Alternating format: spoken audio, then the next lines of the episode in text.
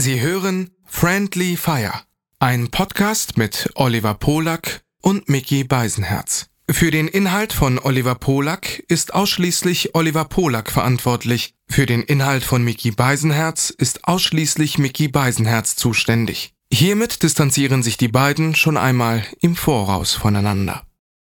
Hallo? Hallo, hallo, hallo, hallo, hallo. Ja, du hast angerufen? Ja, zurückgerufen. Okay, pass auf, äh, Maxim, ich sitze hier gerade mit Miki und äh, wir sind kurz davor, den Podcast aufzunehmen. Kann ich dich nach... Oh, dann viel Glück. Ja. Aber möchte- ich möchte im Podcast äh, dabei sein. Wie du möchtest. ich fahre zur Physiotherapie. Nein, nein. Okay, aber möchtest du, hast du noch ein paar Worte für unseren Podcast, wo du uns noch vielleicht einen Ratschlag geben kannst jetzt? Da habe ich ja schon gesagt, mehr vorbereiten. Und, ah, ich weiß, versuchen nicht so einen Scheiß zu reden wie Oh, das ist, das finde ich ist aber ein berechtigter Anspruch. Das könnte noch, also vorbereiten klappt diese Woche schon mal nicht mehr, Maxim. Aber letzteres, aber letzteres ist ein gleichermaßen erstrebenswertes wie auch erreichbares Ziel. Darf übrigens eigentlich gar nicht so schwer sein. Ja, aber das muss man aber dann auch sagen, dass das irgendwie das der Anspruch ist. Also Ja. nicht einfach nur besser sein, sondern auch sagen, äh, dann, warum man das tut. Naja, man, man muss ja, man muss sich ja nicht künstlich dumm stellen. Man kann ja der Komplexität der Welt ab und zu auch mal, äh, Miki, ja. Ja, das ist ein gutes Stichwort für mich. Weil ich habe, ich höre jetzt auf, ich steige aus aus Podcast hören, aber jetzt habe ich noch mal was gehört. Du brauchst nur intelligente Gäste, bitte. Also Okay. dieser Schwachkopf vom letzten Mal. Aber möchtest du noch jemanden grüßen? Äh, nein. Gut, haben wir das auch geklärt. Können wir jetzt anfangen? Du bist allein. Wer soll bei dir sein? Greif zum Telefon. Da sind wir schon. Dein auditives Disneyland.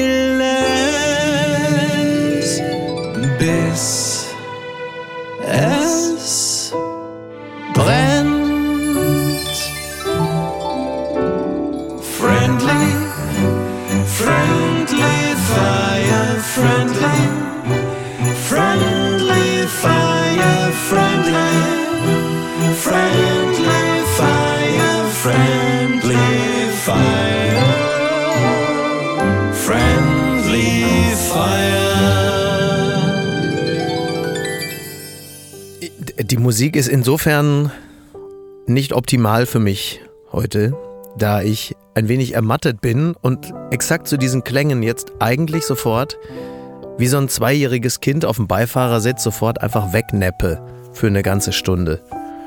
Das war schön, als meine Tochter damals noch zwei war und man die dann einfach auf dem Beifahrersitz für eine Stunde lassen konnte, während man sich in einen Café gesetzt hat. das wird die jetzt- heute nicht mehr mit sie Jetzt machen. musst du lassen. dich ja richtig quälen, indem du sie einmal vier Stunden die Woche nimmst. Ne? Das ist wirklich, nee, wirklich, ich merke, das, So ich sehe das ja auch. Du bist Ja. nur mit deiner Tochter unterwegs, du machst ja fast gar nichts mehr beruflich. Ja. Ich sehe nur noch deine Tochter jeden Tag.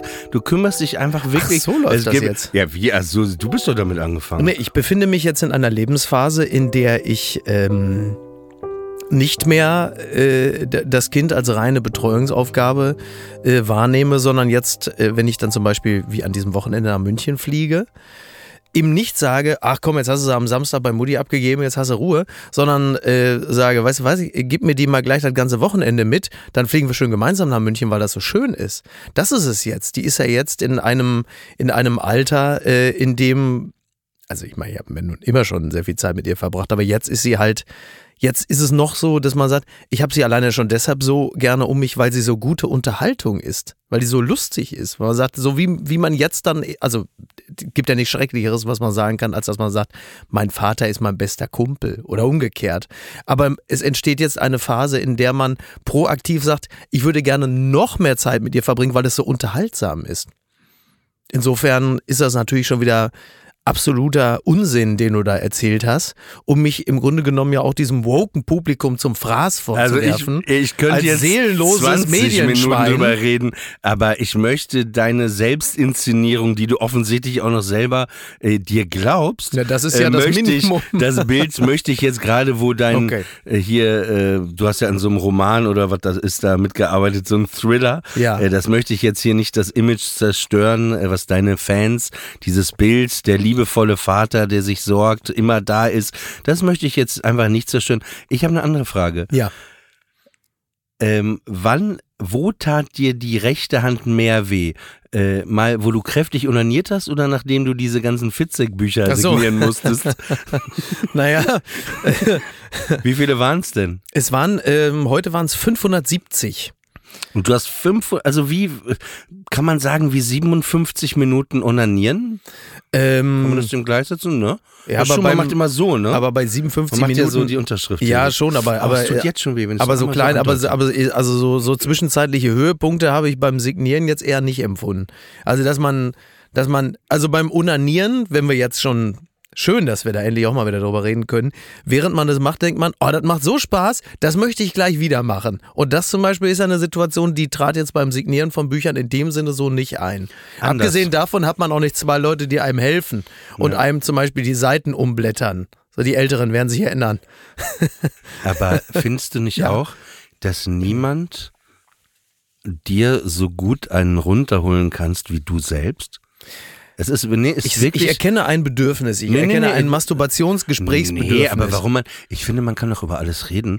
Und ich finde, es ist wirklich so, es ist noch nie in meinem Leben so gewesen, dass mir jemand einen runtergeholt hat, wo ich dachte, Mensch, toll, den hätte ich aber gern zu Hause. Ja. Also es ist wirklich so am besten, am liebevollsten, du, genau, also wie jetzt bei meinem Hund, da weiß ich zum Beispiel Also auch. wir kommen von einem sechsjährigen Genau. Kind zur Masturbation zum Hund. Das sind Sprünge. ja, auch beim Hund. Ich weiß genau, das kennst du ja die auch bei. Staatsanwaltschaft schreibt mit.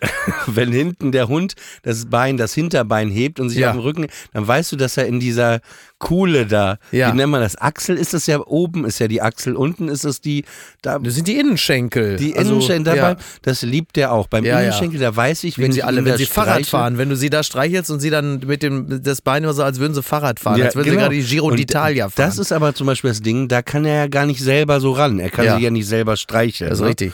Und dann Deswegen- machst du und dann sagst du zu dem Hund äh, quid pro quo, Arthur, ich habe dir geholfen. Hier ist das Chappi bei mir in der Schenkelinnenseite verteilt, bitte. Und los geht's. Ist das Nee, so? Also hatte ich noch nie den Ansatz. Also allein auch als Kind hatte ich ja auch einen Basset Hound. Ich habe wirklich nie drüber nachgedacht, dass äh, ich mal versuche, meinen, ich sag's direkt, meinen Schmock in den Rachen meines Hundes äh, zu setzen. Aber Das lass ist uns nach mal langen Jahren der Freundschaft eine äh, beruhigende Information. Lass uns mal vom Hund zum Hund kommen, aber vom anderen Hund. Ein Hund hat wirklich meinen Sonntag, mein Mittagessen zerstört. Putin oder wer? Nee, ein richtiger Hund. Bush-Mitteilung. Nee, nee. Warum? Was ist da Ja, passiert? pass auf. Ich lande äh, Flughafen Amsterdam. Mhm. So. Und dann musst du nicht in Berlin durch die Passkontrolle, sondern es gibt einen Bereich in Amsterdam, wo die Passkontrolle ist. Ist man eigentlich schneller wieder zu Hause, wenn man, äh, also in, in Berlin-Mitte, wenn man in Amsterdam landet, als wenn man am BER ja, landet? ja, deswegen bin ich Okay, auch über verstehe. Amsterdam Gut, geflogen. ja, gut, okay. Und äh, dann sah ich plötzlich, wie alle so langsam nach der Passkontrolle gehen mussten, Mhm. dass da so ein Hund, so ein Drogenhund im so so alle so abgeschnüffelt hat, ne? Mhm. Und ich guckte den Hund so an und der sah auch lustig aus, ne? Wie Ja. in so einem Comic so, hey, let's have a party. Wo sind die Drogen? Ne? Und der hat alle so abgeschnüffelt, dann durfte es so weitergehen und plötzlich, ne? Ich hatte extra mir noch vor Abflug ein schönes Cut-Sandwich mit Soft Salami. Ja, genau dieses, oh, was Ja, du gerade gemacht hast. ja. Genau das Ja. ging in dem Kopf von dem Hund auch durch. Der war am Schnüffeln, dann ist er in die Tüte und einmal direkt in mein Cut-Salami-Sandwich. Wirklich? Diese, diese Polizistin, die in einer, Ja. einer so, also stopp it, stopp it, mit dem Haule, stopp it, lass das Sandwich in Ruhe. Und, wirklich, und ich so, ey. Aber ist das schon Polizeigewalt? Eigentlich ja, ne? Ich weiß ist ja nicht. übergriffig was- von jeden Hund. Fall habe ich dann, er hat das Ding halt total zerfetzt. das Ding total zerfetzt. Er hat dann auch echt so, also die konnten ihn ja nicht vor uns schlagen. Das ne? Vieh war aber, also das, das Sandwich war aber im Remover-Koffer. Das heißt, was du nicht erzählt hast, sie hat den kompletten Koffer gleich mit zerfetzt. Nee, nee, es war er ja das, nee, sonst war. hätte es ja nicht funktionieren können. Dann äh, wäre es ja eine ausgedachte Geschichte. Nee, ich hatte diese, diese Tragetasche von Ja, Katz, ja. wo einfach ein paar Gurken drin waren noch und dieses Sandwich und das war so in zwei geteilt und eine Hälfte hat er so halb in den machen. Aber die andere Hälfte, ich bin ehrlich, die habe ich dann noch. Habt ihr beide wie Susi und Strolch da am Airport dann auf dem Boden gesessen? Habt ihr gemeinsam die von, der, von der einen Seite der, zur an der anderen Seite? Salami kam, und dann haben wir uns Ah. irgendwann, irgendwann haben wir uns dann geküsst. Auf jeden Fall muss man einfach so sagen, er hat eine Experience gehabt, äh, dieser, dieser Hund, Mhm. der wahrscheinlich nur Automatenessen bei Febo immer isst und. Schokomel trinkt, Ja. dass er wirklich aus New York ein Sandwich äh, mitbekommen gebracht hat. Fantastisch. Aber das ist, das ist natürlich lupenreine Polizeigewalt, das ist Übergriffigkeit, weil der Hund natürlich weiß, ich bin ein Cop, äh, ich bin ein Hund, ich kann das jetzt erstmal mir alles erlauben, weil das Schlimmste, was passiert ist, dass sie alle mit den Schultern zucken und sagen, ja, der äh, macht ja nur seine Arbeit, der erfüllt ja nur seine Pflicht. Und selbst wenn er das nicht tut, dann ist er immer noch nur ein Hund und kann ja auch nicht anders. Ja. So. Äh, weißt du, was ich mich frage? Wie trainieren sie denn diese Hunde überhaupt mit dem Kokain? Ja, die lassen die erstmal wochenlang auf so einem Agility-Parcours, lassen sie durch so eine Röhre laufen, aber der, in der Röhre ist also eine komplette Line gelegt dann muss er da einmal durch mit der Nase und äh, dann muss er irgendwie dann so irgendwo hochspringen, da sind dann, keine Ahnung, so kleine Kügelchen mit Crystal Meth, also der muss dann so einen speziellen Agility, eigentlich ist es das Berghain, nur als Agility-Parcours. So. Okay, das ist die lustige Antwort, aber was glaubst du im Ernst? Ja, pff, was weiß Da bist ich. du schon angestrengt, ich merke das, ne? Wenn man äh, dich wirklich fragt, wie, was glaubst du, guck mal, du, du hast ja gehört, was Maxim gesagt hat, wir müssen ja auch ein bisschen Tiefe rein. Ich weiß nicht, ob, ob er genau das gemeint hat. Da bin ich mir wirklich nicht sicher, ob, das, ob es das war, was er sich gewünscht hatte. Ja. Aber, ähm, naja, keine Ahnung, ob sie ihn einsperren mit irgendeinem Werber und dann sagen, riech mal an dem Na, und ich wenn glaube, so ich glaube Geruch, wirklich, dass sie, also ich weiß nicht, das äh, müsste man nachlesen, hätte ich natürlich mich vorbereiten können, äh, dass die in so einen Ball oder in eine Sache, die er gut findet, Mhm. Ja. wirklich Koks reinmachen. Dass er abhängig wird von diesem Geruch. Ach so. ja, naja. Du meinst, weil- äh, und da der Tierschutzbund hat da nicht ab und zu mal den Daumen drauf und sagt, Ja, Freunde, aber- was genau macht ihr damit ja, jetzt? aber jetzt mal Hand aufs Herz. Wonach soll er, warum soll er denn sonst auf diesen Geruch anspringen? Ja, irgendwas, irgendeine äh, Connection wird man natürlich, wird man natürlich herstellen, aber ob der Hund das dann auch konsumieren muss, Nein, mir muss, nein ich habe ja nicht gesagt konsumieren, aber dass den Ball, den er haben will, Ja. dass da der Geruch vom Kokain drin ist, dass die da Ja. halt ein Kilogramm reinpacken oder so, damit der immer diesen Geruch hat, dass Oh, er denkt, Kilo. wenn du quasi durch die Kontrolle kommst, Ja. ne, in diesem, Anzug. ja, in diesem Anzug mit diesem Aufzug, wo da wolltest du in diesem Aufzug. in diesem Aufzug, äh, äh, im Anzug, äh, äh, äh, dass der dann an dir riechen will, ey, hat der dieses Bällchen mit dem Kokain dabei? Wenn er mich so sehen würde, bräuchte der noch nicht mal riechen. Da Nee, nee, der er wird dann einfach nur auf dich zeigen, hier, hol die ja, mal ja, raus. der Kollege hat Ja, gesagt, ja. lass mal Oder raus mit Sandwich in zu mir. knallgelben Rollkragenpullover, den kannst du mal gleich rausholen. Wobei da machst dir, du nichts Was falsch. hat ja bei dir? Bei dir würde er nur ein paar Proteinriegel finden und so ein bisschen, Stremel, bisschen Huhn. Bisschen Huhn, ne? So was halt für den Ich, Einigkeit ich hatte ja gehofft, dass, die dass dieser neue Podcast Ja. parodienfrei Na, wird. warum sollte er denn? Da bin ich mir ganz sicher, dass also alleine Maxim Biller da in die Hände klatscht und sagt, endlich mal so eine Ralf Möller-Parodie. Das ist ja genau das, worauf das Feuilleton gewartet hat. Ne? Hm. Äh, weiß man ja nicht. Hm. Ja. Äh, nein, Weißt du jetzt, bin was ja, du sagen willst oder, oder musst du überlegen? Nein, du, du hast mich ja auf die Drogen Ich bin ja wirklich komplett drogenfrei. Ich habe ja, äh, w- wenn überhaupt, ich habe, ich habe am Samstag einen, ich habe am Samstag selber meinen Freedom Day gefeiert. Weil ich äh, war äh, in Hamburg unterwegs unter anderem mit Jakob, also ich war mit Jakob Lund in Hamburg unterwegs und wir waren spazieren und wir gingen mal hier rein und mal da rein, haben mal was gegessen und was getrunken. Abends stießen noch zwei Freunde dazu, dann saßen wir noch im Geil. Restaurant. Ich war mit Jakob Lund und dann stießen aber noch zwei Freunde dazu. genau, so Sehr war's. lustig. Und dann irgendwann, als der Abend eigentlich schon vorbei war, äh, da juckte aber Jakob noch das Fell und er wollte noch irgendwo hin. Und dann habe ich gesagt, weißt du was, komm, scheiß drauf. Dann gehen wir, weil ich habe ja wirklich keine Ahnung davon. Ich gehe ja nicht in Clubs oder so, aber das Einzige, was ich noch kannte, weil das halt immer irgendwie geht, war die Thai-Oase. Und dann standen wir am Warte mal, Samstagabend. Warte mal, warte mal, ganz langsam. Ja, Hast du gerade Thai-Oase gesagt? das ist richtig. Was ja. ist das? Ist das nicht ein Saunaclub? Nein, das nein, nein, ist, meine ich jetzt. Ja, ja, ich weiß, ich weiß. Ähm, nein, das ist natürlich äh, Hamburgs vermutlich äh, bekannteste und berüchtigste Karaoke-Bar. Also es ist quasi, es ist Gesang Freiheit ohne irgendwo? Happy Ending. Genau, genau. Es ist am Ende der großen Freiheit. Und das ist natürlich eine, eine sichere Bank, wenn Mhm. man sich amüsieren will, weil du weißt natürlich einfach, da läuft äh, Musik, die allen irgendwie zusagt. Und es ist einfach von Sekunde eins an äh, so ausgelassen, wie es eben sein muss. Aber bei Jakob Lund, ich habe den ja einmal schon erlebt, dass er so ein bisschen viel getrunken hat. Der wird wie so ein anschmiegsamer, betrunkener Garfield, wenn, Ja. er, wenn er halt getrunken hat. Und ich kann mir richtig Ja, so wie du nüchtern. Warte. ich kann mir vorstellen, äh, wie er dann wirklich äh, ähm, von Robin Williams, äh, äh, wie heißt das, Angel? Äh, äh, Achso, through- Angel, ja, Angel. Ja, nee, also er hat- me. Ja, ja, genau, Ah, wie heißt Angels. Ja? Angels, ja, das ist halt, glaube ich, wahrscheinlich Kann ich mir richtig der vorstellen. meist gewünschte Song. Wie er das im Garfield-Kostüm rotzbesoffen in so einer Karaoke-Bar Ja, singt. So in etwa war es. Er selber hat nicht gesungen, also er hat nicht auf der Bühne gesungen.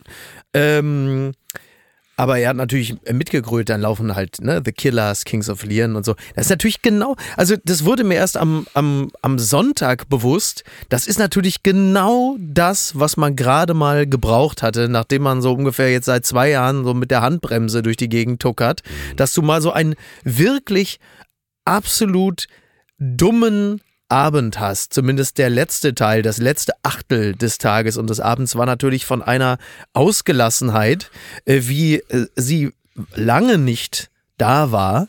Und wenn du da mit einem Wildfremden, da sind ja nun Menschen von überall, ich stand da irgendwie, weil ich habe mich dann später kurz mit dem unterhalten, er war glaube ich Däne, irgendein Skandinavier. Und dann steht man sich die, steht man sich da dreieinhalb Minuten gegenüber und singt halt einfach Sex on Fire von den Kings of Leon. Du kennst ihn nicht, er, er kennt dich nicht, aber man ist sich unglaublich einig, dass das jetzt einfach das größte Lied ist und man das auch wunderbar schreien kann. Das ist ja herrlich. Und später hat der ganze Laden Flugzeuge im Bauch gesungen, was jetzt auch nicht unbedingt der Song ist, den ich äh, jetzt auf dem iPod sofort anmachen würde, aber das war halt einfach in dem Falle fantastisch.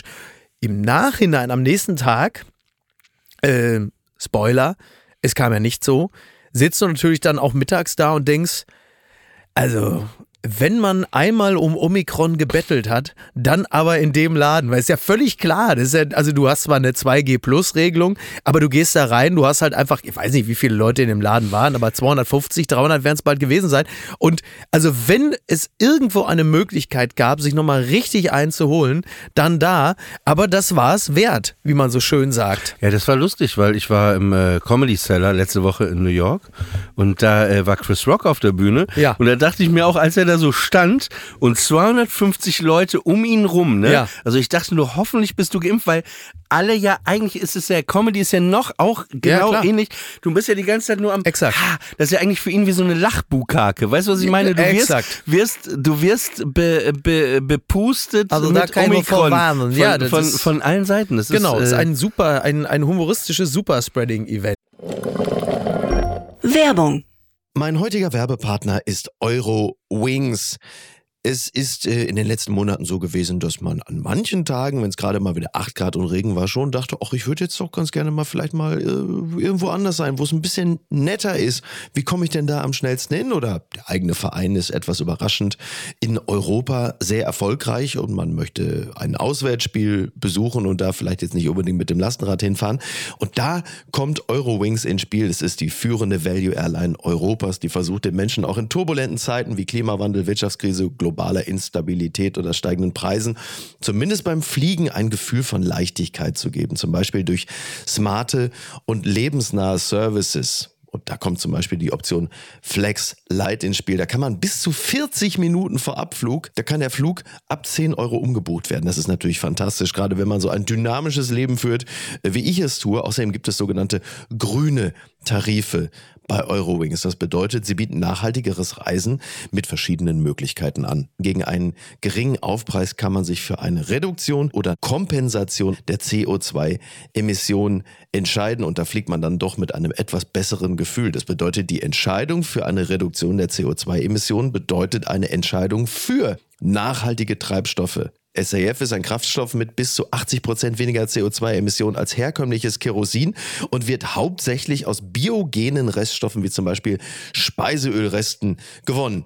Das habt ihr auch noch nicht gewusst, oder? Ich auch nicht. Finde ich aber großartig. Die reine Kompensation unterstützt zu 100% Klimaschutzprojekte. Für Nachhaltigkeitsoptionen kann man sich sowohl während als auch nach der Buchung des Fluges entscheiden. Mit all diesen Möglichkeiten bietet Eurowings seinen KundInnen ein entspannteres Reiseerlebnis. Also jetzt das gesagt habend, fühle ich mich auch schon deutlich entspannter. Alle Infos zum entspannten Reisen mit Eurowings findet ihr auf eurowings.com und wie immer auch in den Show Notes.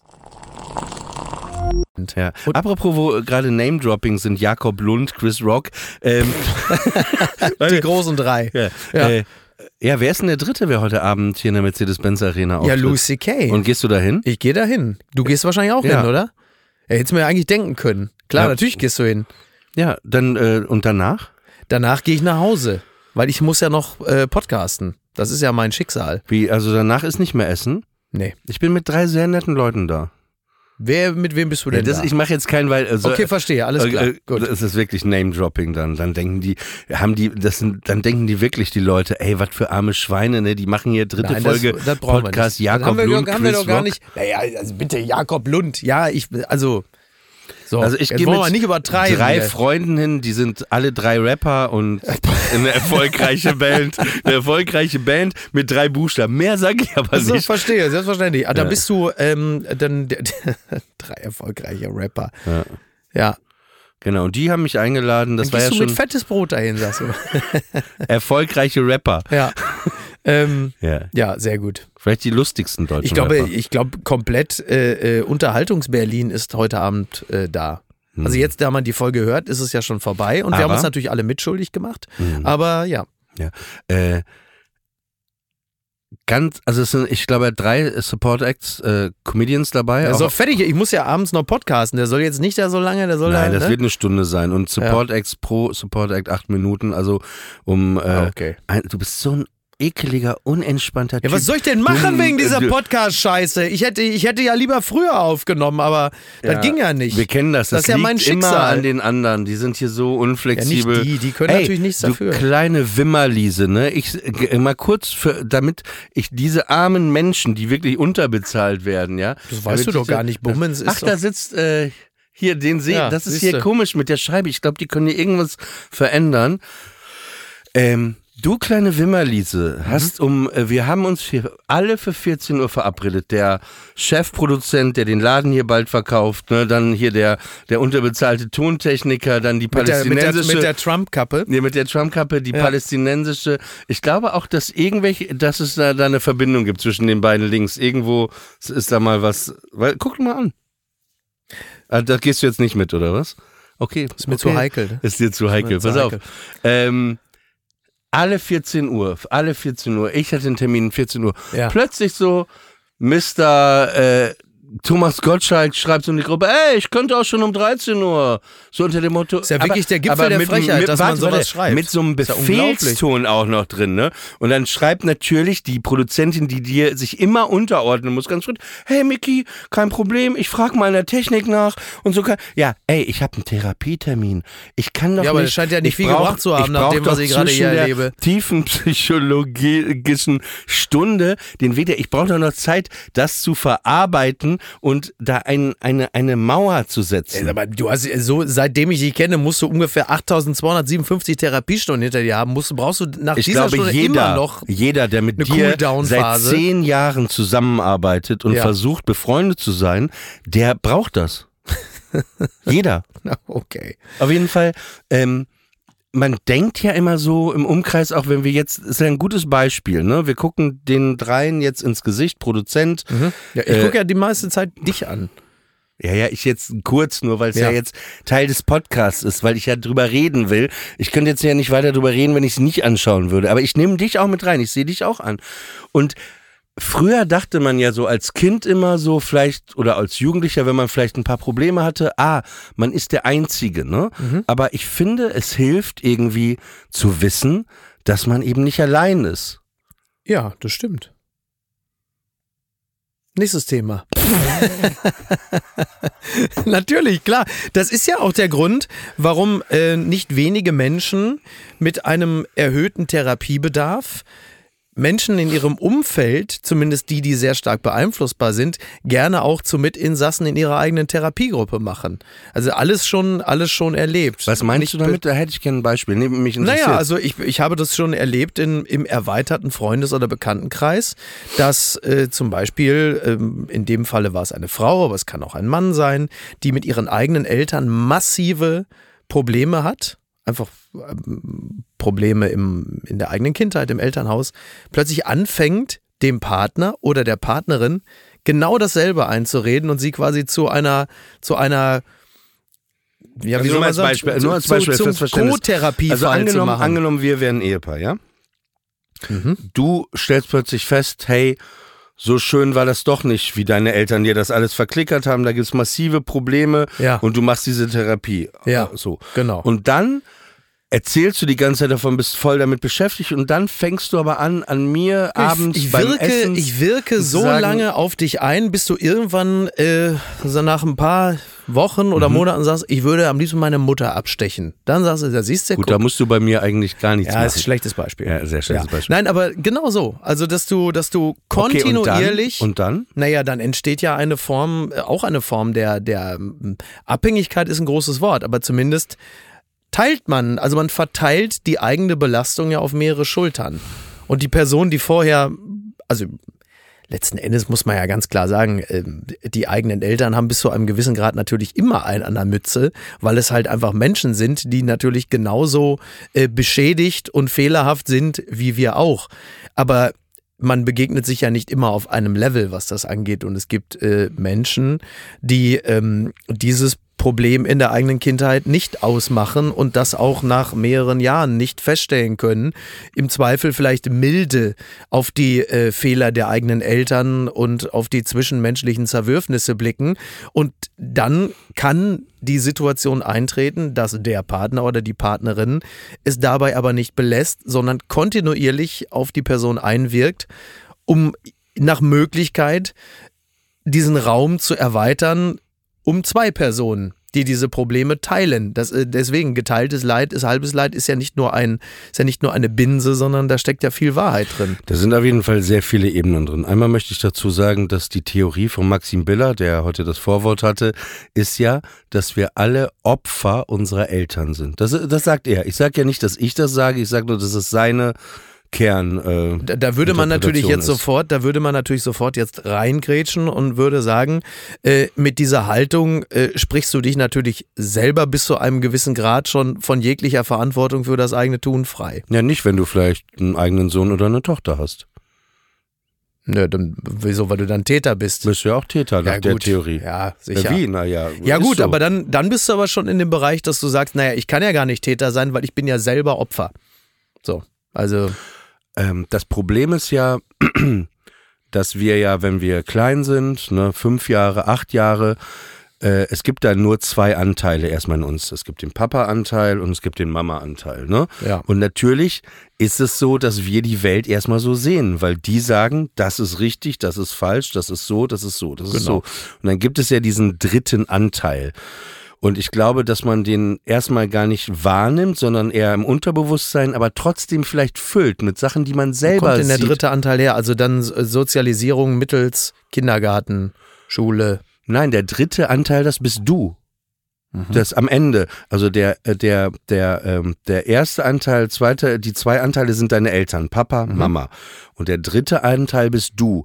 Den nimmst du natürlich bewusst erstmal nicht wahr, äh, sondern aber füllst ihn, glaube ich, also ich würde sagen so mit sechs, sieben, acht auf. Das dann siehst du vielleicht ein Video von den Pet Shop Boys, da merkst du, hey, das finde ich ja schön, ne? Weißt du, dass du ein Kostüm siehst oder einen Clown, wo eben nicht deine Mutter sagt, das findest du gut. Und äh, das sammelst du, glaube ich. Und da fängst du an, diesen dritten Anteil zu füllen. Aber das Problem ist bei dem dritten Anteil sehr lange, dass der ja so krass besetzt ist, teilweise auch noch von deinen Eltern, ne? von diesen großen, also von dem ersten und dem zweiten Anteil, dass dieser dritte und, in, und das Ziel ist es natürlich, am Ende der dritte Anteil zu sein, vielleicht mit ein paar guten Sachen von den Eltern, von den Anteilen, aber wenn man dann eben nicht so perfekte Eltern hatte, wo du gerade so ein Beispiel genommen hattest, dass man sich da raus äh, arbeitet und dass du einfach für dich äh, stehen kannst. Ja, ich weiß gar nicht, ob es nur drei Anteile gibt, gibt ja dann mindestens noch einen vierten und das ist halt eben die Gesellschaft drumherum, sprich der Kindergarten, die Schule, äh, die äh, in Anführungsstrichen Dorfgemeinschaft, aus welchen Anteilen auch immer die besteht. Ähm, ja, ich weiß auch nicht, ob es immer der Anteil ist, der gefüllt werden will, sondern man korrespondiert ja auch. Also das, ähm, da bist du ja wieder so ein bisschen bei, was ist Veranlagung, was ist, äh, was ist Umfeld und diese Dinge korrespondieren miteinander. Das ist ja, hat ja. Absolut, aber Ne? wenn man es einfach runterbricht, ne, um es erstmal zu simplifizieren, also du hast natürlich recht, du lebst ja in der Gesellschaft, du hast dann die Lehrer, du hast Mitschüler, du hast ja auch Bullying im, im Kindergarten, diese ganzen, Genau. das ist absolut Das ist recht, ja aber die Summe dieser Erfahrung. Genau, aber die Basis ist trotzdem äh, dieser dritte Anteil, den du, wo du eben dieses Negative versuchst fernzuhalten und dich selber so Genau. zu fühlen oder zu sehen, wie du wünschst, dass du bist, ohne dass deine Mutter äh, eingreift, ohne dass Genau. so Mechanismen, die dir ähm, beigebracht worden sind. Ja, ja. Also es gibt ja zum Beispiel Eltern, also bei mir war es zum Beispiel so, dass ähm, es gibt ja Eltern, die öfter mal sagen, ja, probier doch mal aus, ah toll, und geh doch mal hin und super und ne. Genau. Und äh, bei mir war es eher so, also von der mütterlichen Seite, dass, dass meine Mutter mir ihre Sicht der Dinge, Meinung und so immer überstülpen würde. Also auch noch äh, letzte Woche, nee, am liebsten, ja, aber wirklich sehr lange. Und Ja. das, das, das, das ist, da muss als Kind ist, du kannst dich ja, wenn du so jung bist, ne, du kannst ja gar nicht richtig irgendwann aufstehen, auch mit zehn oder so, weil am Ende ist das deine Mutter, du wohnst bei dir und am Ende sitzt die halt am längeren Hebel. Aber das, Ja. das ist natürlich, das kann, wenn das zu krass ist, wenn das zu extrem ist, natürlich leidest Ja, ja, du klar. da natürlich als Kind drunter, weil du kannst einfach nicht sagen, ja nicht- fick dich, ich zieh aus. Kannst ja nicht bis, genau, bis zu Wobei einem es- gewissen das Grad wird das es. Erblühen natürlich verhindert. Ja, wobei es gibt es ja auch. Ich kenne auch so Geschichten von Leuten, die zu Hause so schwer gequält wurden, dass die wirklich auch von zu Hause weggerannt sind. Ne? Also am Ende und dann Mhm. Ja. auch in anderen Familien gelandet sind oder Ja. in so einem, nennt man das Waisenhaus? Ich weiß es gar nicht. Oder Kinderheim? Hm, Ja, ich weiß es gar nicht, was das aktuelle Wort ich, weiß, dafür ich, ist. ich hab, bin, bin da, was das angeht, äh, echt nicht gut informiert. Also das Waisenhaus im klassischen Sinne wird es ja vermutlich auch noch geben, weil es ja immer noch äh, Kinder gibt, die halt nirgendwo unterkommen. Ist aber, äh, das erscheint mir so veraltet, das klassische Waisenhaus. Aber es muss es ja geben. Es muss ja irgendeine, äh, ich wollte schon sagen, Auffangstation. ja, doch, in Berlin heißt das Berghain, glaube ich. Das ist richtig. ja, das ist wiederum für äh, die, die aus der Pubertät nie rausgekommen sind und dann mit 48 aus dem Laden rausstolpern und sagen, das passiert, wenn man einen Witz aufgossen von Roger Cicero macht. Naja. Weißt du, was mir übrigens ähm, aufgefallen ja. ist? Dass es unheimlich viele äh, Parallelen, lass mich kurz ausreden, Bitte. zu dir und Putin gibt. Wie Ja, schön. warte. Erstmal, äh, beide reiten gerne na mit nacktem Oberkörper auf dem Pferd, dann Rollkragenpullover und Ja. äh, Medien werden, also gerade Podcast, äh, es wird von dir beherrscht. Und wie, also sind schon drei wirklich Parallelen, oder? Ja, ähm, es hat gut angefangen, es kippte hinten raus ein bisschen. Also mit Rollkragenpullover ist natürlich richtig. Ähm, andererseits 12.000 Euro für eine Markendownjacke ausgeben, mein lieber Freund Oliver, das ist ja wohl dann doch eher dein Style. Und äh, Podcast mal, warte und mal. Podcast sind ähm, moderne Kommunikationsmittel und die wiederum äh, beherrscht Putin ja nicht so gut. Das ist ja eben ein bisschen auch sein Problem. Also du hast auf der einen Seite Putin, der ja eher die lineare mediale Kriegsführung beherrscht, also Propaganda, Fernsehen und Radio, während äh, Zelensky als sein Gegenspieler ja sehr gut in der Lage ist, äh, soziale Netzwerke und moderne Kommunikationsmittel, TikTok, Instagram, Twitter zu bespielen. Da endet es dann natürlich. Es sollte eigentlich auch nur ein Witz sein, aber so wie du immer so oberflächliche Witzchen machst und ich die einfach akzeptiere. Oh, Oliver, um mich geht's hier du, gar nicht. Ja, Um mich wolltest geht's mich jetzt jetzt gerade hier richtig, richtig ins Messer laufen Nein, ich lassen. habe, ich habe den großen Fehler begangen, dass ich das ernst genommen habe, was du gesagt hast, und es sollte mir natürlich gleich wieder zum Nachteil gereichen. Hm. Ne? Da stehen wir jetzt wieder. So, da haben wir jetzt wieder davon. Hm. Ja. Diese alte Geschichte mit Pro7 auf dem Pferd nackt bei Frank. Also es ist doch schon Naja, lange jahrelang hast du sie stolz erzählt in jedem Podcast. Und gerne noch mit so einer Helmut Kohl-Stimme. Ja, man muss ja auch aus den Absurditäten. Kriegst du das nochmal hin, mit so einer Helmut Kohl-Stimme zu erzählen, dass du nackt auf dem Pferd Ich weiß noch ganz genau, wie ich auf dem Pferd gesessen habe, mit freiem Oberkörper. Was man nicht im Bild gesehen hat, war, dass mein lieber Freund Gorpi, dass er hinter mir hergeritten ist und sagte, Helmut, du bist aber ganz schön schnell. Darf er das zu schwer Bist, habe ich gesagt, kannst du mir schon haben. Ich habe am Wochenende habe ich ein bisschen trainiert. Ich habe Kiesertraining gemacht. Naja, und, Na, warte, warte. Ja, Weißt du, was geil wäre? Wir können das jetzt schon mal pitchen bei Studio Bummens. Mach mal nur so 30 Sekunden. Einfach einen Podcast machen. Mhm. Kohl und Schröder. Einfach einen Podcast machen und du sprichst beide. Aber das gab's ja. Das gab's Nein, ja. aber du kannst das viel besser, weil du mal, das Problem ist ja von den ganzen Parodisten, Ja. dass sie, ja nicht lustig sind und dann ist es nur eine Parodie. Aber bei dir ist ja gleichzeitig lustig. Ne? Ja. Aber wie wird das klingen? Wie Also du meinst, du meinst jetzt aber eher also ein sowas. Podcast Schröder Ja. und Kohl, äh, die, wie sie jetzt zum Beispiel auf den Krieg blicken. Ach so, du meinst dann so Jörg Knörr-mäßig, wie sie auf einer Wolke sitzen, wenn sie beide Ja, verstorben nicht sind. Jörg und dann so nee, die sind einfach, man sagt einfach, die sind jetzt wieder da bei Studio Ja. Bummens. Hier Ja. sind Gerhard Schröder und Helmut Kohl. Wie findet, ich frage mal, Gott, ist das äh. Helmut, wie, siehst du denn die Situation jetzt gerade hier in das, Russland? Ist das fürchterlich. wie siehst du denn das? Nein, Hätte das sein müssen? Wäre das, das wär das, was hättest du denn jetzt gemacht? aber, aber, hören Sie mal. Also, hören Sie mal zu. Mein alter Freund, Nein, das ist ähm, interessant wird's ja, wenn man sich dann vorstellt, wie dann Schröder jetzt alleine da sitzt, irgendwo in Hannover, sagt so, Jön, jetzt packt mal das Ringlicht weg, die Sache ist ernst. Ich habe jetzt mal geguckt, Helmut Kohl ist im Altkanzler-Ranking plötzlich wieder vor mir. Die fette Sau, das hätte ich im Leben nicht gedacht. Ich weiß nur genau, wie er sich damals mit mir in der Kanzler-WG geteilt hat, Ende der 90er, als wir dann noch von Bonn nach Berlin umgezogen sind und ich jedes Mal in den Kühlschrank geblickt habe und habe gesagt, Helmut, was hast du mit der Butter gemacht? Und der Fettsack immer so, ja, mein lieber Gerd, ich habe die Butter ganz alleine gegessen. Ich kann das nicht so gut nachmachen, aber so in etwa ist gelaufen. Ich kann das, ich will das auch nicht mehr, Oliver. Ich habe versucht, diesen Weißt du, Podcast, Aber, ich ja, habe versucht, da was hast gerade du wo ich dachte, ich bin raus, ziehst du mich wieder rein. Ach, du hast dich doch fast schon beschwert am Anfang. Sag mal, dein Hirn weiß wirklich nicht mehr, als ich was dir du die WhatsApp geschrieben habe während der Podcastaufnahme, immer Nein, du hast doch am ich Anfang vom Podcast habe ich doch gesagt, ey, äh, hier, ich dachte, So wir leicht haben getickert. Hier, nee, wir haben hier keine, Kohl, jetzt der keine. Parodien, Ja. keine Parodien im Podcast. Ja. Und da wurdest du schon richtig aggressiv. Ich mer- merke, wie du mit dem Fuß angefangen hast zu zittern. gewippt habe ich. Aber warum bist du denn heute so müde? Das verstehe ich nicht. Ja, weil, ähm, Wirkst auch traurig ein bisschen. In den Augen sehe ich viel Traurigkeit. ja, ist ja kein Wunder, weil ich erst um halb vier im Bett war und kurz nach acht wieder aufstehen musste. Da würdest du auch Traurigkeit in den Augen haben. Warum warst du denn? Also es ist folgendermaßen, ich, ähm, das hat mit den Büchern zu tun, die ich heute Morgen schon signiert habe.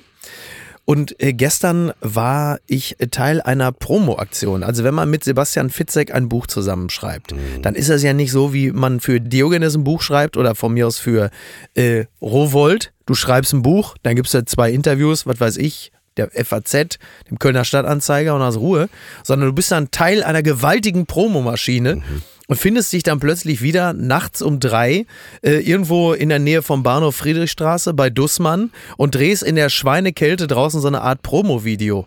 Das ist dann, das ist ja auch alles in Ordnung. Das ist ja, oh, nein, das ist ja hochprofessionell. Das ist ja eher sehr eine Maschinerie, ähm, von der man sich natürlich keine Begriffe macht, wenn man nicht Teil dessen ist. Das ist, also das ist hochprofessionell, aber es ist halt eben auch, dass du nachts um drei Uhr bei Arschkälte ähm, eben in der Friedrichstraße in Berlin stehst und du denkst, ah, ach guck mal, so, das ist natürlich sehr gut, weil das auch sehr effizient ist, aber es ist natürlich nicht das, was du erwartest in dem Moment, wo du gemeinsam ein Buch schreibst, dass du plötzlich da stehst. So. Und deshalb war ich halt sehr spät im Bett und äh, relativ früh wieder draußen habe dann 570 Bücher signiert. Aber das muss, das kannst du doch echt jemand anderen machen lassen. Was denn, das Drehen oder das Signieren? Beides.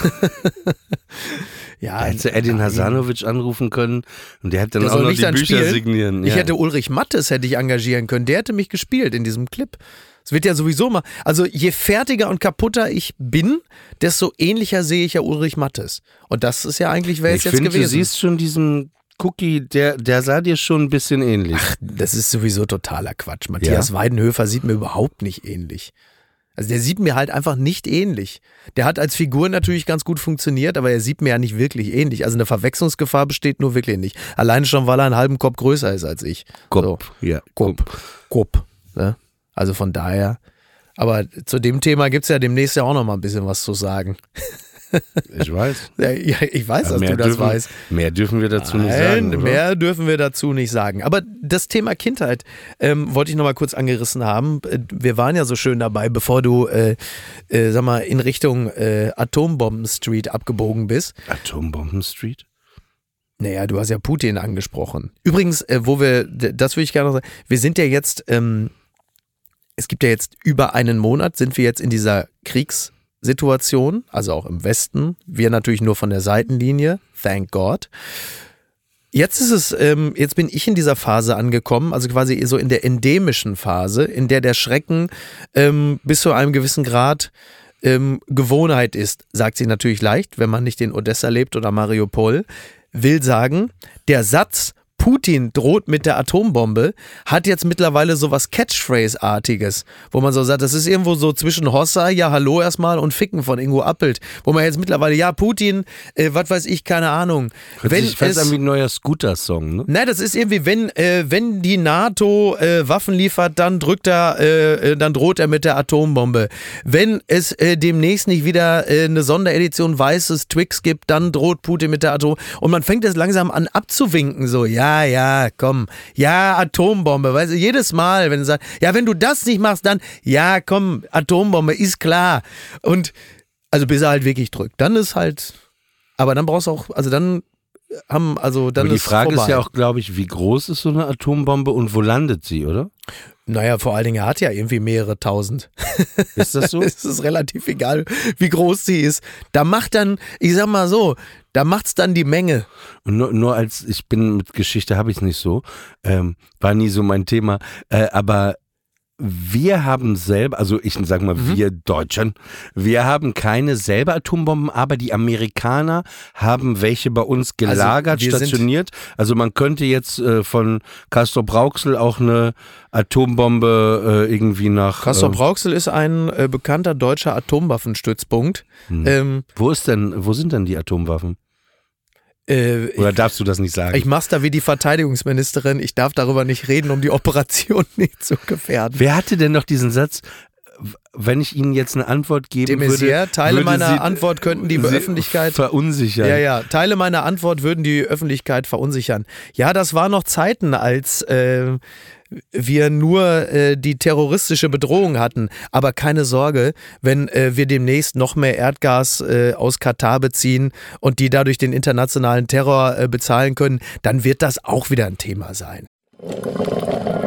Werbung. Mein heutiger Partner ist Barissimo, die Kaffee-Eigenmarke von Aldi. Ah, ist das nicht eine herrliche Vorstellung? Ihr sitzt in eurem Lieblingscafé draußen in der Sonne, ihr genießt einen herrlichen Espresso in Barista-Qualität und dann fällt euch ein, ja, ich, ich wohne ja auf dem Land. Ich wohne ja irgendwo in der Peripherie. Es gibt ja gar kein schönes Café, wo ich mich hinsetzen kann. Aber ich habe einen Stuhl, ich habe einen Tisch, ich habe einen Garten und ich habe Barissimo. Barissimo von Aldi. Das ist äh, ganz fantastisch, denn man kann sich eine kleine Auszeit mit Barissimo gönnen. Die kleine Auszeit, das bedeutet, mit Barissimo wird das Leben einfach bonissimo. Und das Issimo steckt bei der neuen Kaffee-Eigenmarke Barissimo von Aldi schon mit drin. Barissimo, das ist Barista Qualität zum Original Aldi-Preis und man muss auf nichts verzichten. Denn man kann sich seinen Daily Coffee in Barista-Qualität jeden Tag leisten und natürlich auch genießen. Es gibt ganze Bohnen, Kaffeepads, Kaffeepulver für die Maschine und Kaffeekapseln, quasi alles, was das Herz begehrt. Und für jeden Geschmack ist etwas dabei. Ah, fantastisch und schöner Espresso Macchiato, das wäre doch jetzt genau das Richtige. Ne? Also mach dein Leben Barissimo exklusiv bei Aldi. Alle Infos zur Eigenmarke von Aldi findest du auf aldi-nord.de slash Barissimo oder auf aldi-onlineshop.de, aber natürlich auch wie immer in den Shownotes. Und es tut mir wirklich leid, ich habe keine Zeit mehr. Ich muss mir jetzt erstmal einen Kaffee machen. Ey, das ist, also das hört sich jetzt an wie so ein Satz aus so einer Kabarettsendung von dir gerade, aber genau das ist es, ne? Als man diese Ich Bilder bin sah. Florian Schröder. Ich mache hier meine kleinen Gags. Auf ihr Ey, als ich dann Habeck bei Ja. diesem Typen in diesem weißen Gewand mit diesem es könnte jeder sein. Es könnte erstmal jeder Pali-Schal sein. da, da dachte ich auch. Ja. Ich glaube, ein Pali-Schal war es eher nicht. Nein, nicht bei Habeck auf dem Kopf, sondern bei diesem, äh, bei diesem Scheich. Das Ach war so, ein- ja, das war der Emir von Katar. Ja, aber Klingt wie so ein war so. Song, ne? Ich bin der Emil von Katar. ja, ne, oder? Ja, sicher. Ne? Warum redest du denn wie Ernst? Ich habe komm, Geld. Hier, ja, sicher. Ja, Ja. komm, hier, hier. Ihr Bist wollt mein Gas? Ich sag, na klar. Ich bin der Emir von Katar. Sowas halt. Was ist das denn? Emir Ich bin der. Äh, Ja, der Anton aus Tirol natürlich. Aber hat der das selber gesungen oder hat das eine Frau gesungen? Nee, das war dann, du meinst Antonia aus Tirol, quasi der äh, auch höchst erfolgreiche österreichische Spin-off. Also es gab Anton aus Tirol und dann gab es, weil es einfach so erfolgreich war, gab es dann Antonia. Also es ist quasi, also Anton aus Tirol ist He-Man und Antonia aus Tirol ist She-Ra, Princess of Power. Heißt sie nicht Sheila?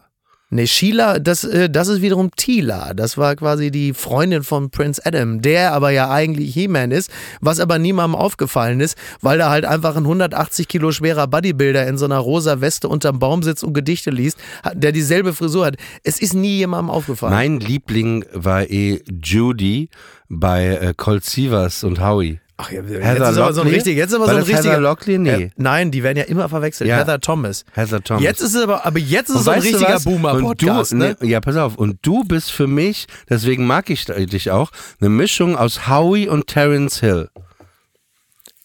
Und Grobi. Howie war ja immer der vertrottelte Cousin, der immer was auf die Fresse Ich fand ihn hat. überhaupt nicht äh, vertrottelt. Ich fand Ja, ihn so ja, sehr dann hast angenehm. du, aber dann hast du mit ihm auf eine ungesunde Art und Weise gebondet, weil er ja als vertrottelte Figur angelegt ja, ich, war. ich, ich habe mich identifiziert mit ihm, aber auch mit Annika von Pipi Langstrumpf. Moch- Was? Also, die mochte ich sehr gerne, ja. Wirklich? Ja, nee, ich lüge. Ja, Annika von, also niemand mochte Annika. Ja, siehst du? Was Ja. sind das denn es gibt doch auch diese, es gibt doch auch immer diese Kühlschrankmagneten, wo dann Niemand also so mochte als, Annika? Nein, nein, diese Kühlschrankmagneten. Ja, was? Die immer, ja, da steht doch drauf so als als Ermutigungsslogan für junge Frauen: Sei Pippi, sei nicht Annika. Damit man aus Ah ja. hinaus Aber in die Welt geht, damit man Selbstbewusstsein weißt du, ist. Sei Pippi, sei spür- Annika. Ich spüre bei dir schon so so senile Aussitzer und bei mir auch, weil wir Ja, über ist ja kein Wunder, wenn ich aber- nachts um 3 Uhr in der Friedrichstraße da Ist ja, ja, wir haben es mittlerweile. Wann erscheint das Buch? Sollen wir es auch noch erwähnen? Pass auf, äh, jetzt ist schon erschienen, oder? Nee, das, äh, man kann es aber schon bestellen. Okay. Aber das haben wir, komm. Wie heißt es? Das haben Sebastian, wir doch gar nicht nötig. Sebastian Fitzek, Mickey Beisenherz, wie heißt es nochmal? Schreib oder stirb. Schreib oder stirb. Es ist ein Thriller, Oliver. Okay. Wir sind alle sehr gespannt. Wird aber alles vom, äh, wie heißt er, Sebastian, Bastian, äh, Sebastian Fitzek. Alles geht auf eins von dem, oder? Wäre aber lustig, wenn ausgerechnet das richtig tanken würde, oder? Wäre doch schon lustig, oder Ja. nicht? Alles geht immer auf eins und das Ding ist halt einfach so auf Platz 87. Das wird auch auf eins gehen. Aber was ich gerade sagen wollte, ist, ich stelle mir das super interessant vor. Frag mich nochmal, wenn es wirklich auf 87 ist. Wir werden dafür so ein geiles Experiment. Ich kann mir das so vorstellen, wenn wir 85 oder 90 sind und die uns hier mit dem Rollstuhl noch ins Studio fahren und wie Mhm. Ja. wir hier so zwei alte Männer, wie wir hier Und ich sag noch zu ihm, mein Gott. und, So, ja. und dann sage ich, weißt du noch, als du über Putin und die Atombombe Ich geredet hast, was er haben hat wir wirklich, gelacht? Er, er hat wirklich abgedrückt, aber schön, dass wir in Miami waren. Ja. Oh Gott, oh Gott, oh Gott. Ja, nee, Was haben wir gelacht damals im März Warum redest du denn wie Willy 2022? Und ich sag noch, er mit seiner Atombombe. Und dann zwei Wochen später komplett Europa ausradiert. Alles weg. Mein Gott. Zum Glück war ich in Tokio. So was halt. Aber du hast, ab- du, hast absolut, du hast absolut recht, wenn man es, man, man sagt mal wieder Atombombe, man nimmt das so wahr, vielleicht auch so eine Form von Selbstschutz. Das ist Resilienz. Das ist aber Resilienz. vielleicht auch richtig, weil was, was kannst du sonst machen? Du kannst gar nichts machen. Du kannst nichts machen. Das ist ja das Irre äh, an dieser Situation, äh, auch halt eben im Unterschied zu Corona. Du hattest äh, zu Beginn von Corona und ähm, durchweg, Sternchen, Corona ist noch nicht vorbei, meine Damen und Herren, es ist immer noch da, 300.000 Neuinfektionen täglich. Aber du, ähm, du, hattest, du hattest von Sekunde eins an oder relativ schnell immer das Gefühl einer persönlichen Wirkmacht. Du konntest dich selber schützen, du konntest dich absettieren, Maske, äh, desinfizieren, äh, Mhm. du konntest jemandem den Ellenbogen geben statt Hand. Ne? Und bei Putin. Geil, wie du das gerade direkt so ins Ellenbogen Gesicht, so, ins so Gesicht. richtig in den Magen. Oh, Entschuldigung, Ja. ich dachte, das macht man Ja. jetzt so. Nein, und, und, und, äh, und du hattest immer das Gefühl, A, der individuellen, aber auch der kollektiven Wirkmacht. Also wenn alle sich an die Regeln halten, dann gehen die Zahlen runter. Du hast immer einen Effekt gehabt. Jetzt hast du das natürlich gar nicht. Du sitzt da als Individuum vor deinem Weltempfänger und hörst, Putin droht mit der Atombombe, die NATO sagt, Flugverbotszone gibt nicht. Du selber hast überhaupt keine Möglichkeit, auf diese Dinge in irgendeiner Art und Weise Einfluss zu haben. Und das macht dich natürlich auf eine Art und Weise ohnmächtig, die ähm, mich zumindest relativ schnell auf eine Art und Weise ermattet hat, wie es zwei Jahre Pandemie nicht geschafft haben. Du kannst natürlich, du kannst natürlich die äh, Symptome kannst du Darauf kannst du Einfluss nehmen, also die Folgen, sprich, du kannst den Geflüchteten helfen. Das kannst du alles machen. Aber du kannst auf die Ursache des Ganzen in keinster Weise einwirken. Klar, du kannst weniger tanken, du kannst sagen, äh, Robert Habeck, mach dir keine Sorgen.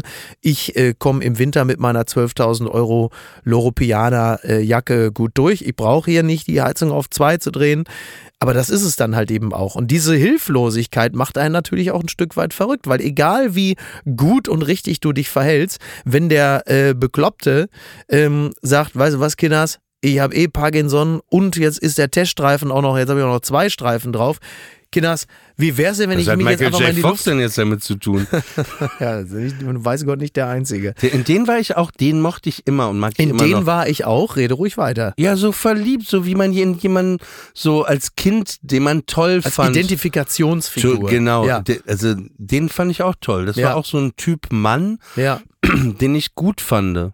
Also ich fand den, das war ein Junge früher, aber Mhm. heute auch, er sieht ja immer noch sehr jung aus. Aber, ihn aber sieht. er war, ja, ja, das stimmt, aber er war ja auch als Figur so angelegt, dass er ja, Loser ist er nicht gewesen. Er war ja eigentlich smart, aber auch Überhaupt eher. kein Loser. Nee, aber er war ja auch ein, äh, ein Individuum, das ja nicht in eine Gruppe integriert war. Er war ja nicht, er war ja nicht der Coole, er war ja nicht der Highschool-Quarterback, sondern er war ja eigentlich derjenige. Der Typ mit zum alten Opa abgehangen hat, der in der Werkstatt in irgendwas äh, rummontiert hat Ja. und noch einen Hund hatte, der glaube ich Einstein hieß. Glaube, ne? Ja. Also den Hund So, habe er ich jetzt sah aus wie so Arthur und weiß so ein bisschen, ja. ja. Nein, aber damit will ich sagen, also du, du konntest offensichtlich mit diesen Figuren immer sehr gut Total, bonden. wie ja. Alf natürlich auch. Ja, Ne? Also ja. Ist, ja, weil, ja, weil, aber die für mich normal waren. Und die, Mhm. Aber die sie waren als immer normal, aus der, aber sie waren nie Teil einer Community in Anführungsstrichen. Alf ja auch nicht. Also klar, bei ja, den Tenners, Alf- aber wer ja, wollte ja, mit aber bei den ja, aber ich fand es schon trotzdem, war das ja wie seine Familie, ne? Also am Ende, der hat schon mit denen, kam der schon gut klar. ja, aber nicht in der Gesellschaft. Er war ja, er hatte im Grunde genommen hat Alf den Lockdown erfunden, muss man ja sagen. Ne? Naja, er hat sich mal da so früher ein ein bisschen bisschen von Alf- Anne Frank an, an, abgeguckt, ne? Da, so. Ähm, er war, äh, er war eine Art Prepper und er war halt eben auch äh, sehr früh im Lockdown. Ja. Ja. Aber ja, klar, äh, hattest du nicht so Figuren, mit denen du, denen du dich identifiziert hast? Ich hatte es sogar, wenn ich im Papenburg im M-Center Kino in den 80er Jahren saß Ja. und da lief so eine so eine Marlboro-Reklame, ne, wo du, wo das so Abend ist, von Uhu Five, wo man so Natur hört. Das war die Lunge und, und von dann, dem Marlboro-Mann. Und dann äh, ist so ein Pferd, so ein Cowboy reitet, steigt ab vom Pferd, setzt Mhm. sich ans Lagerfeuer, dann so ein Close-up und das, das Zippo-Feuerzeug, was Oh, du öffnest. dieser- dieser Klar, Tabak, wenn er dann ja, ja, so- Genau, ja. und dann dieses und dann wieder die Zigarette und das auf so einer riesigen Kinowand, ne? Mhm. Und dann aber noch dieser Sound, da, also ich wollte nie ein Cowboy sein, ne? ja. Aber da dachte ich, Come to where the flavor come is. to where the flavor Come is. to Marlboro Come to Country. Marlboro Country. Ja, ja. Also das fand ich schon, also da, das, das hat psychologisch was mit einem, äh, auch damals die Coca-Cola. Äh, Wahrscheinlich, ich, mein heißer Tipp ist, genau deswegen haben sie die Werbung so gemacht. ja, aber das, äh, äh, aber das, eben, das haben manche Figuren geschafft. Mhm. Ich fand auch irgendwie. Hat Alf dich zum Rauchen gebracht? Bitte? Hat Ja, der Alfie hatte so eine Rauchen- Stimme, ich dachte, der raucht auch. Ah, Willie K. Auch Brian, haben wir noch ein Sandwich da? Die Hand. Ja, der macht immer. Ja, mit, der, mit, der, mit der fälligen Pfote, ja. ja. Katzenhaare. Ähm, wo waren wir stehen geblieben? Identifikationsfiguren. Äh, ja, ich mochte, mochte Alf. Ich konnte mich, ich habe mich einfach gefühlt wie Alf. Ja. Ja. Aber du kennst die Geschichte, dass meine Tante, ich hatte ja eine, oder ich habe noch eine Tante in New Ja. York und die hat mir, als ich zwölf Jahre alt war, ein Alf-Kostüm mitgebracht. Ach, das stimmt. Ähm, und zwar war das so, Alf, da war ich zehn oder so, ne? Und da kam das im Fernsehen. Und dann kam meine Tante aus New York und dann hieß es, Oliver, geh mal kurz in dein Zimmer. Ne? Und wir hatten so eine große Terrasse. Und dann hatten die meinen Freund äh, Roland oder Axel angerufen. Und dann hatte die ein Kostüm, ein echtes Alf-Kostüm äh, mitgebracht. Äh, und äh, dann kam ich auf den Balkon und dann kam halt Alf, ne? Und der hat mich dann begrüßt. Dann hatte ich dieses Kostüm und dann bin ich ab und an, Papenmuck gibt's ja den Kanal, du warst ja mit da. Und ab und an habe ich dann, wenn ich mal Bock hatte, weil niemand wusste, dass ich dieses Kostüm habe, dann habe ich mir dieses Alf-Kostüm angezogen und bin einfach in Papenmuck so ein bisschen spazieren gegangen. und dann immer, oh, guck mal Alf. Und dann habe ich gewunken. Großartig. Ich hatte es auch mal in der Schule äh, an äh, und dann äh, hat aber Lehrer mich dazu gezwungen, den Kopf abzunehmen. Und dann, ich sollte es auch ausziehen. Das war nur so im Frühling. Ich hatte nichts drunter an. Und dann musste ich den ganzen Schultag, durfte ich dieses Alf-Kostüm anlassen. Also ohne Kopf. Und saß dann quasi in der Schule im Alf-Kostüm. Siehst du, und damit könntest du heute auf jeder Querdenker-Demo würdest du nicht weiter auffallen. Würde man sagen, ja, so ist er halt, ne? Ja. Aber ist das nicht schön, dass man, und das, das, weil wir ja schon über Kindheit sprachen, das ist ja eigentlich der Spirit. Ich hatte so ein ähnliches Gefühl, also sie war nicht im Alf-Kostüm, aber sie war dann auf einem Mittwoch einfach in so einem Clowns-Kostüm und das Gesicht war geschminkt, als ich mal auf dem Straßenverkehrsamt saß und meine Tochter dabei hatte. Und Aber sie dann wer, an warte, wer? Deine Tochter war geschminkt. Sie war geschminkt. Ich dachte, die vom Verkehrsamt, deswegen. Oh, schön wäre es gewesen. Und, und dachte, ja, aber das ist doch eigentlich, das ist doch eigentlich der Spirit, dass man halt einfach sich wirklich so anzieht und verkleidet, wie man Lust zu hat. Man schadet ja niemandem damit. Im Gegenteil, man gestaltet die äh, Gesellschaft, in der man sich befindet, auf jeden Fall bunter und freundlicher. Und da dachte ich in dem Moment auch, ja, sie macht's total richtig. Sie zieht sich das an, woran sie Freude hat. Und alle anderen, die sie sehen, haben ja auch Spaß. Und selbst bei Erwachsenen würde es ja in der Regel maximal den negativen Effekt haben, dass man sagt, was ist denn hier los? Und man wundert sich. Aber selbst, hast du, selbst da hast du in dem Moment ja dann noch was zu erzählen und was zu gucken. Sollte man wirklich, diesen Geist sollte man sich wirklich bewahren. Aber das ist ja auch Teil äh, des Erwachsenwerdens, dass man sich sehr viel von dem Impulsiven ja im Grunde genommen ja nur abtrainiert. Wir tragen es ja immer noch in uns. Also wie häufig würde man sich äh, irgendwo an irgendeiner Schlange oder an der Kasse auf den Boden legen und äh, auf den Fußboden mit den Händen trommeln, weil man nicht das bekommt, was man will. Macht es ja Und dann mit Homer Simpson Stimme Oh noch. nein, ich hasse mein Leben. Aber man macht es ja nur Aber, deshalb nicht. aber es ist immer wahrscheinlicher, dass, dass der Kunde, nicht dass das der Kunde macht, sondern der Kassierer. Der, der, bei so einem Kassierer frage ich mich eh, Ja. ob der nachts, wenn er einschläft, während wir einen Podcast hören, ob der noch in seinem Kopf so tüt, tüt, tüt, Ja, dem tüt. Kass- Dieses Piepen, ich schwöre dir, das haben die alle, das verfolgt die ein Leben lang. Ja, Ja. ja, total. Das ist der, Albtraum, wirklich. Aber, ähm, wo waren wir stehen geblieben? Genau, verkleiden. Äh, und das, das habe ich in New York noch gedacht. Das ist vielleicht auch das, das, das Gute oder das Schöne. An New York einfach, du hast das Gefühl, die Leute ziehen sich einfach so an, wie sie sich fühlen. Ja. Und das ist äh, äh, ein Freund von mir, Danny Cohen, Mhm. äh, der hat, äh, ich war auch bei ihm im Auftritt gesehen, der hat eine Geschichte erzählt, wo er im Park äh, also er ist äh, homosexuell, äh, das erzählt er auch und dann äh, erzählt er aber auch, dass er von äh, Eichhörnchen angegriffen wurde und das Eichhörnchen war auf seinem Kopf und er hat nur geschrien. Warte, er hat geschrien Ja. und einfach sich die ganze Zeit gedreht und wollte und es hat einfach niemand reagiert, Ja. weil jeder dachte, oh, another gay guy dancing in the park screaming. ne, und das ist so ein bisschen dieses New York Gefühl. Ja. Du kannst, also du kannst in New York eigentlich gar nichts Mhm. machen, wo du irgendjemand mit aus der Ruhe bringt. Aber das mochte ich immer gerne an Holland, an den Produkten, wie die designt waren, auf den Festivals, wie alles bunt war, in den Mhm. Kulturzentren, dass alles doch liebevoller gemacht wurde. Ein bisschen Farbe. Manchmal ist so ein rotes Licht, nein, so ein rotes Licht, äh, weißt du, in so einem Raum, wo, wo eine Bar ist, bringt einfach gleich eine Wärme, eine andere Atmosphäre. So wenig kann irgendwie so ich viel glaube, machen. ich glaube aber, ähm, ja.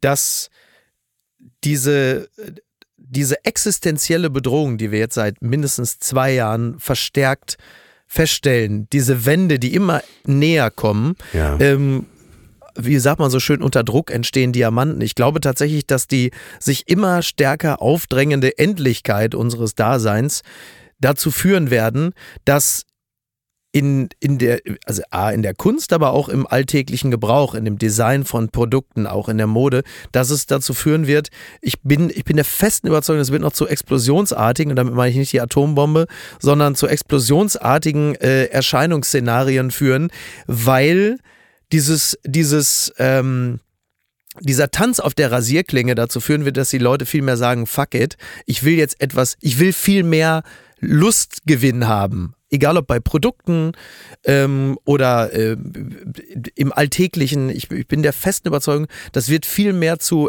ex Expressivem führen. Dass man viel mehr sagt, weil du kannst, du merkst halt viel mehr, ich kann A, die Dinge nicht aufschieben, weil im Zweifel drückt einer auf den Knopf oder ich krieg Corona oder was weiß ich. Also die, die, die Endlichkeit wird uns bewusster. Und auf der anderen Seite natürlich auch dieses Gefühl, fuck it, man lebt ja wirklich nur einmal und das im Zweifel auch noch kürzer. Ich äh, ziehe mich jetzt einfach so an, wie ich Lust habe, auch im Zweifel an einem Und Dienstagmittag. ich finde, das ist dir heute ganz gut gelungen. Und damit wollen wir es doch beschließen für heute. ja, jetzt sind wir schon am Ende angelangt. Haben wir auch wieder mal alles durchdekliniert, äh, was in irgendeiner Art und Meine Tante war zum dritten Mal diese Woche im Casino, ist mit Ernie hingefahren und sie kam sehr erschöpft wieder Ja. und sagte, das ist doch zu anstrengend für sie. Sie das Erbe ist weg. Sie hat sich beim Casino verabschiedet, sagte sie, Ah, okay, die werden sie nicht wiedersehen. okay. Aber ich bin mir sicher, wenn ich im Mai da bin, Ich glaube ja. es geht los.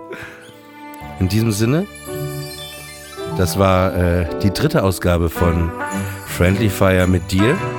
Ich hab dich lieb, Oliver. Mickey Beisenherz, mit mir Oliver Polak. Ähm, wir wünschen euch Gesundheit. Jetzt gehen wir noch was essen. Du hast ja noch so ein Sandwich offen.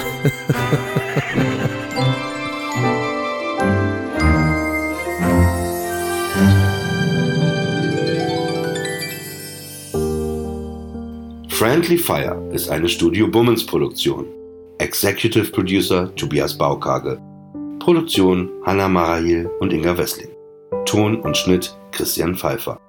Einen besonderen Dank an Aerobik für die Musik und an Edin Hasanovic für das Entree.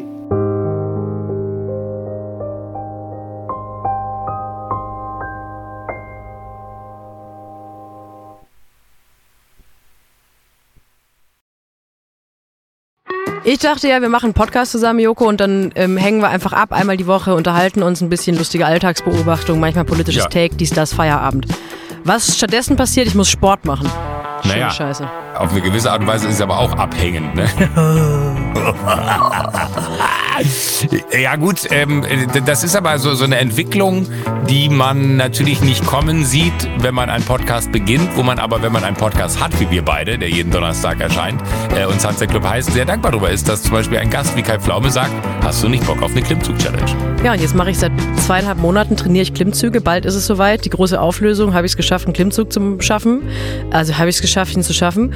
Und die Laune ist im Keller bei mir, außer natürlich, wenn wir uns unterhalten miteinander. Aber den Rest der Zeit, den ich nicht mit dir Podcast mache, mache ich ja Sport. Ja, äh, schaltet doch einfach ein und hört rein. Wir würden uns sehr freuen. Und wenn es euch nicht gefällt, sagt es bitte keinem.